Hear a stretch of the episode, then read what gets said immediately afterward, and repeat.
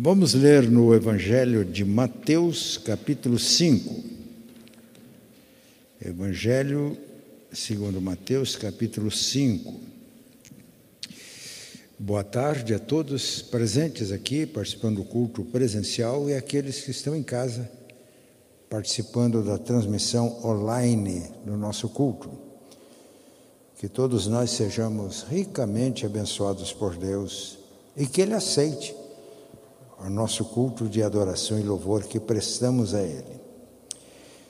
Nós vamos ler apenas um versículo de Mateus 5, o versículo de número 4. Bem-aventurados os que choram, porque serão consolados, ou felizes os que choram, porque serão consolados. Parece que isso aqui é um contrassenso, né? Geralmente quem chora parece que não está feliz. Não é assim? Nós procuramos alegria, motivos de riso, mas a Bíblia diz que é feliz quem chora porque é consolado. E a palavra bem-aventurado é uma palavra forte. Ela significa felicidade em grau alto, superlativo. Bem-aventurado. Parece que o que Jesus está falando aqui é uma contracultura. Vai contra o senso comum, mas tem um sentido.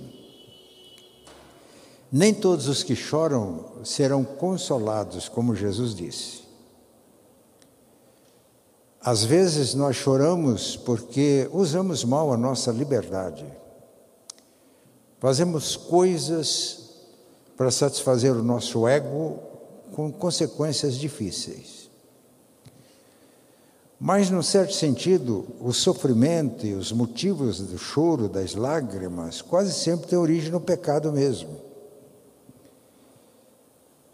Porque foi a partir de um uso mal da liberdade Deus tinha colocado um homem num jardim aprazível, tinha toda sorte de árvores aprazíveis à vista, beleza, e que dava fruto para alimento, utilidade. É assim que Deus faz. E podia comer dos frutos de todas as árvores do jardim, com exceção de uma. Inclusive podia comer do fruto da árvore da vida. Mas a árvore do conhecimento do bem e do mal, a ordem foi expressa: no dia em que vocês comerem dessa árvore, árvore morrerão. E a tentação foi esta. Deus não é bom, não. O diabo falou para nossos primeiros pais. Porque ele sabe que no dia que vocês comerem desse fruto, vocês vão ficar igual a ele. Ele não quer concorrente. E levado por essa tentação que é muito atual, houve o pecado e todas as consequências que o pecado traz. Só que é uma passagem na Bíblia que traz já de início um conforto para nós. Paulo, escrevendo aos Romanos, diz que onde abundou o pecado, superabundou a graça. Onde o pecado foi abundante, a graça supera. Por isso o salmista diz que a graça de Deus é melhor do que a vida. Por isso os nossos lábios louvam a Deus. Não estamos livres do sofrimento, das situações difíceis, do choro e da lágrima mas somos felizes e bem-aventurados porque a graça de Deus opera. E pela graça nós podemos nos alegrar nos sofrimentos, ou recebermos o conforto de Deus no sofrimento. Bem-aventurados, felizes os que choram. Por quê? Qual o significado disso? Eu creio que o sentido primeiro aqui, a bem-aventurança é para os quebrantados. O que é uma pessoa quebrantada? é uma pessoa que tem consciência dos seus pecados. E quando tem consciência dos pecados, ela fica triste por causa dos seus pecados e chora. O rei Davi era um homem segundo o coração de Deus, mas caiu em pecado. Cobiçou a esposa do seu soldado mais fiel, adulterou com ela. Depois matou o esposo tentando esconder o mal feito. Mas aí Deus o confrontou e o disciplinou. E quando ele tomou consciência de pecado, ele não justificou nada. Ele confessa, isso está no Salmo 51. E Davi diz: O Senhor não quer sacrifício, porque senão daria. Ele podia dar muitos animais de sacrifício. O que o Senhor quer é um coração quebrantado. Porque é um coração quebrantado e contrito. Há um coração que toma consciência que é pecador, que não merece nada de Deus. Há um coração quebrantado e contrito, Deus não despreza. Então eu creio que o sentido primeiro desse texto é este. Quando nós tomamos consciência do pecado e não justificamos o pecado, não racionalizamos, ficamos tristes, choramos, a graça de Deus nos alcança. O Salmo 85, 10 é lindo. A graça e a verdade se encontraram, a justiça e a paz se beijaram. Quando a graça de Deus encontra a verdade nossa, quando nós admitimos o nosso pecado, nós somos justificados mediante o que Deus fez por nós em Cristo. E justificados pela fé, nós temos paz com Deus. João, na sua primeira carta, diz que se dissermos que andamos com Deus na, na luz e pecamos, estamos em trevas. Mas se andarmos na luz, como Ele está na luz, e andar na luz, é deixar que a luz de Deus, a palavra de Deus, a verdade de Deus revele o que nós somos. Se andarmos na luz como Ele está na luz, temos comunhão uns com os outros, porque chorar aqui, meus irmãos, é não fugir aquilo que realmente somos. Se andarmos na luz como Ele está na luz, é transparência, não esconder nada, não justificar nada.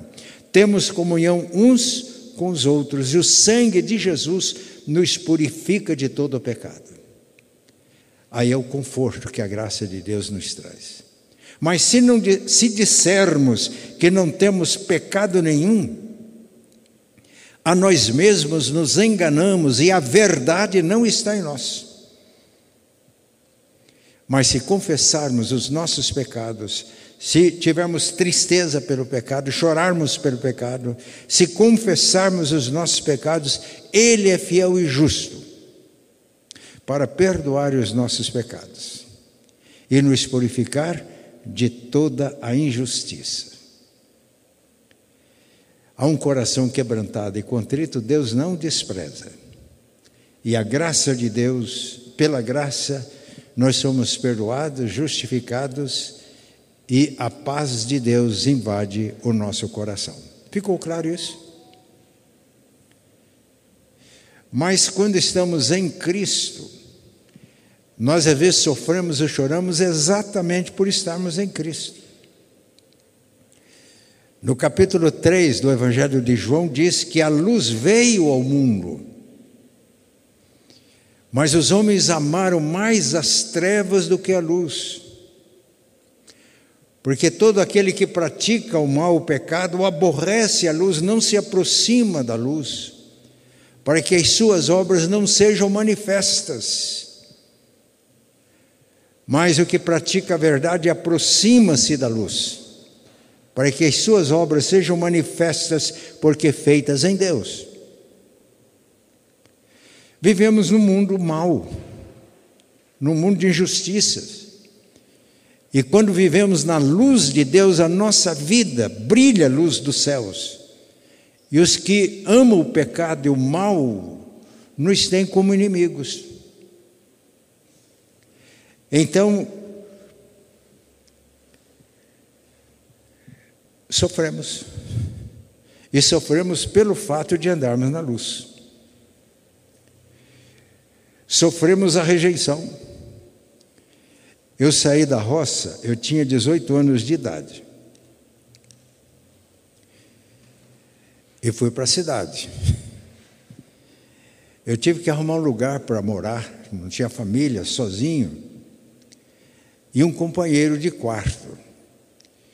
Um moço que tinha, é, ele era de família evangélica, tinha se afastado totalmente de Deus. E quando chegava final de semana, eu era presidente da mocidade, dava aula na escola dominical, ele ia para as, os programas dele.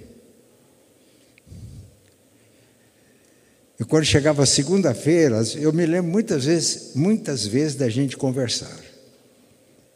Os irmãos não imaginam o que ele dizia de mim, um bobo, um tolo, perdendo a vida, não divertindo. Eu sabia tudo o que ele fazia. Mas geralmente segunda-feira eu conversava com ele, está vendo? Você acha que eu sou bobo, sou um tonto, porque não faço as coisas que você faz? Mas eu estou feliz. E você está numa fossa danada. Essa vida que você está levando não é vida. E Deus me concedeu a graça de, apesar de confrontá-lo, no final do ano, ele tinha se reconciliado com o Pai.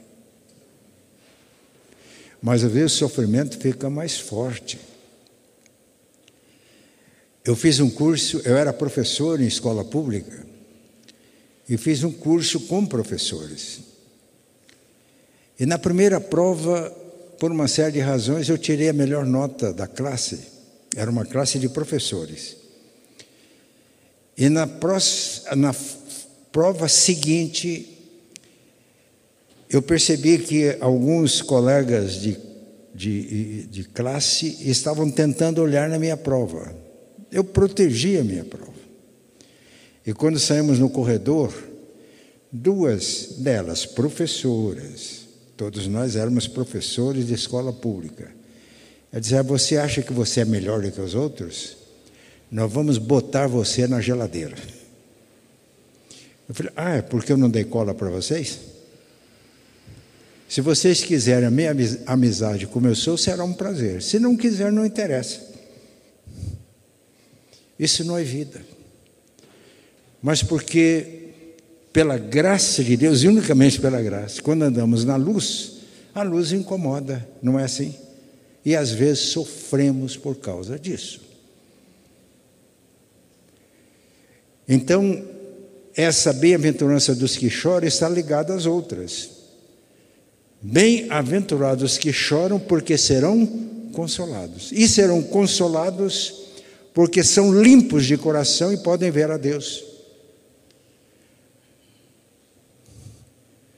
Porque são pobres no sentido de não se apegar às riquezas do mundo e por isso são herdeiros do reino.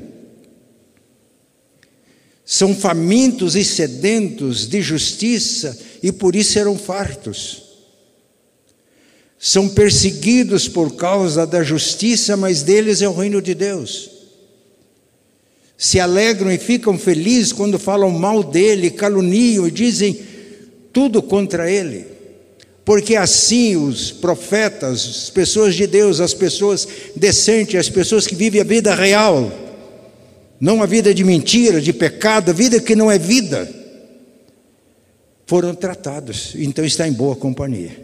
Por isso, os que choram por esse motivo são consolados, são confortados por Deus. Ficou claro isso? Mas às vezes nós choramos pelas provações que Deus permite, pelas quais passamos. Quando a gente lê a Bíblia, Há um testemunho bonito que Deus dá de Jó. Ele reuniu lá os anjos, os filhos de Deus, numa reunião celestial, e dentre eles apareceu Satanás. Satanás tendo acesso à corte celestial. E Deus disse para ele: De onde você vem? Ele falou: Eu venho da terra e de sondar lá os seres humanos. Você viu meu servo Jó? Homem íntegro, temente a Deus e que se desvia do mal. Ah, também ser crente igual Jó é fácil. O Senhor fez uma cerca de proteção em volta dele. Derruba a cerca para ver se ele continua o mesmo. Deus permitiu que o diabo derrubasse a cerca. E Jó perdeu todos os seus bens. Jó perdeu os seus filhos. Jó perdeu a saúde e ficou com uma doença do alto da cabeça até os pés. Jó perdeu a compreensão da esposa. Naquela situação, a esposa disse para ele: Você ainda continua crente, amaldiçoa este Deus e morre. Os irmãos não viram isso? Que Deus é este?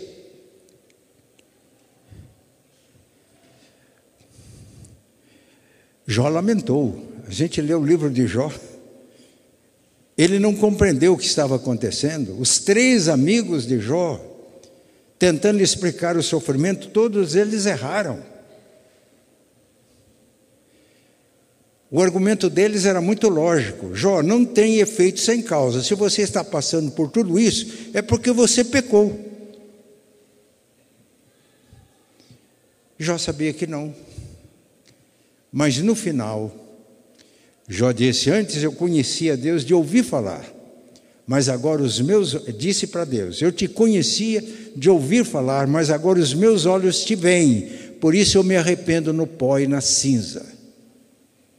E Jó restaurou a, e Deus restaurou a sorte de Jó.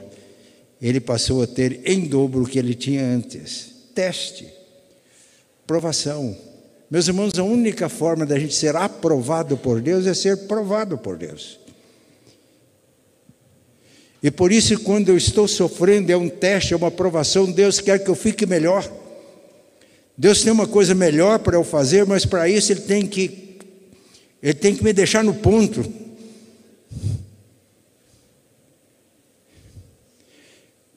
Quando eu tenho consciência que é provação, no sofrimento, nas provações, Ele está com a gente, Ele nos dá o conforto. Ele nos dá o consolo. E podemos ser, nos sofrimentos, nas provações, ser felizes, bem-aventurados. É uma felicidade superlativa. Eu estava iniciando meu ministério e tinha um irmão na igreja que era um grande evangelista, fazia discípulos de Jesus. E uma pessoa converteu-se com o testemunho dele, mas estava doente, câncer, e um câncer agressivo. Uma pessoa muito pobre. E foi batizado no leito. Eu batizei aquela pessoa no leito de enfermidade. E no dia em que ele foi batizado, aquele irmão que o ganhou para Cristo, disse: Pastor, nós vamos fazer um culto lá, o senhor vai batizar o homem na cama. Mas ele gostava muito de um hino e nós cantamos no dia do batismo. Depois que Cristo me salvou, em céu o mundo se tornou, até no meio do sofrer, é céu a Cristo conhecer. Ah, eu vou pedir para o Rocha para programar o cântico desse hino cantamos esse hino. Era um homem muito pobre, o câncer complicado, não tinha acesso aos recursos da medicina paliativa para dar um pouco de conforto numa doença que não tinha mais recursos na medicina. Oramos para que Deus o curasse, mas Deus não o curou. E eu fiz algumas visitas a este irmão depois do batismo. Eram visitas para mim difíceis, porque era um homem que tinha, estava sofrendo.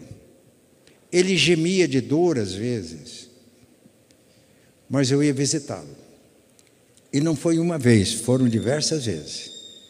E quando à beira do leito daquele homem eu lia a Bíblia, orava, já estava me despedindo para ir embora, ele olhava para mim do seu leito e dizia: Pastor, canta o hino do batismo. E eu fazia um solo. Eu não sei fazer solo, mas eu fazia. Porque ele fazia um esforço para acompanhar.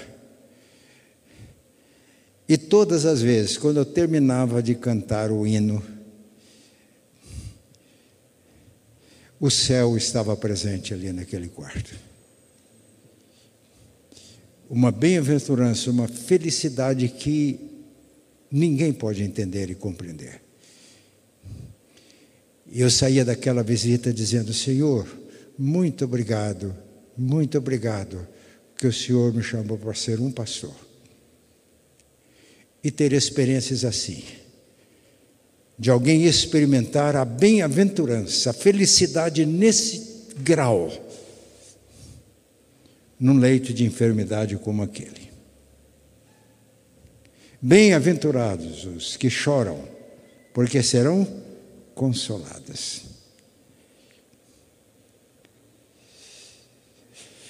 Nós temos uma cena tocante no Evangelho de Lucas. Ele entrou na casa de um homem religioso, de um fariseu, foi convidado para um jantar ou para uma refeição. Enquanto ele estava lá, entrou uma mulher. E a mulher chegou e ficou nos, aos pés de Jesus. E chorava tanto que, com as lágrimas, ela conseguia lavar os pés de Cristo. Não tinha toalha, mas tinha cabelo, com os cabelos ela enxugava os pés de Cristo. E o homem, muito religioso, pastor Paulo, presbiterano independente da gema, zeloso, ele não falou nada, mas pensou. Só que pensar perto de Jesus é um, é um caso sério. Se ele fosse profeta, como todos dizem que é profeta, ele saberia quem tocou, ele não aceitaria, porque essa mulher que tocou, ela é pecadora.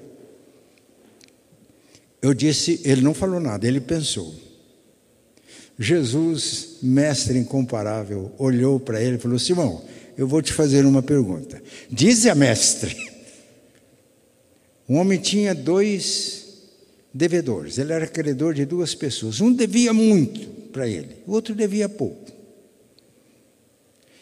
Ele perdoou ambos, não precisa de me pagar mais. Quem que vai amar mais? Falou: oh, eu concluo que aquele é quem mais foi perdoado. Falou: é.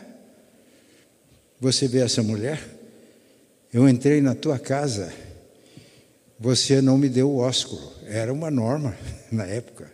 Receber o hóspede era uma norma lavar os pés. Geralmente era trabalho feito por escravo. Você não me lavou os pés, mas ela lavou os meus pés com as suas lágrimas.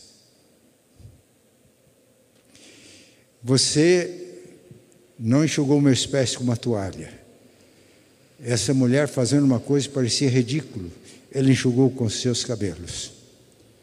Você não me deu ósculo, ela beija os meus pés. Por isso olhou para a mulher e disse: Vá em paz, os teus muitos pecados estão perdoados. E a mulher saiu dali feliz. Esta é a bem-aventurança de quem se quebranta, de quem se humilha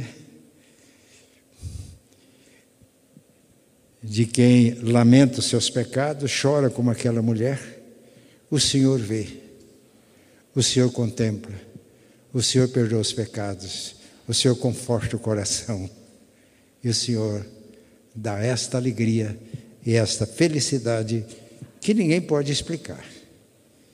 A gente só pode experimentar. Que Deus nos ajude. Que esta mensagem possa ter falado ao teu ao seu coração.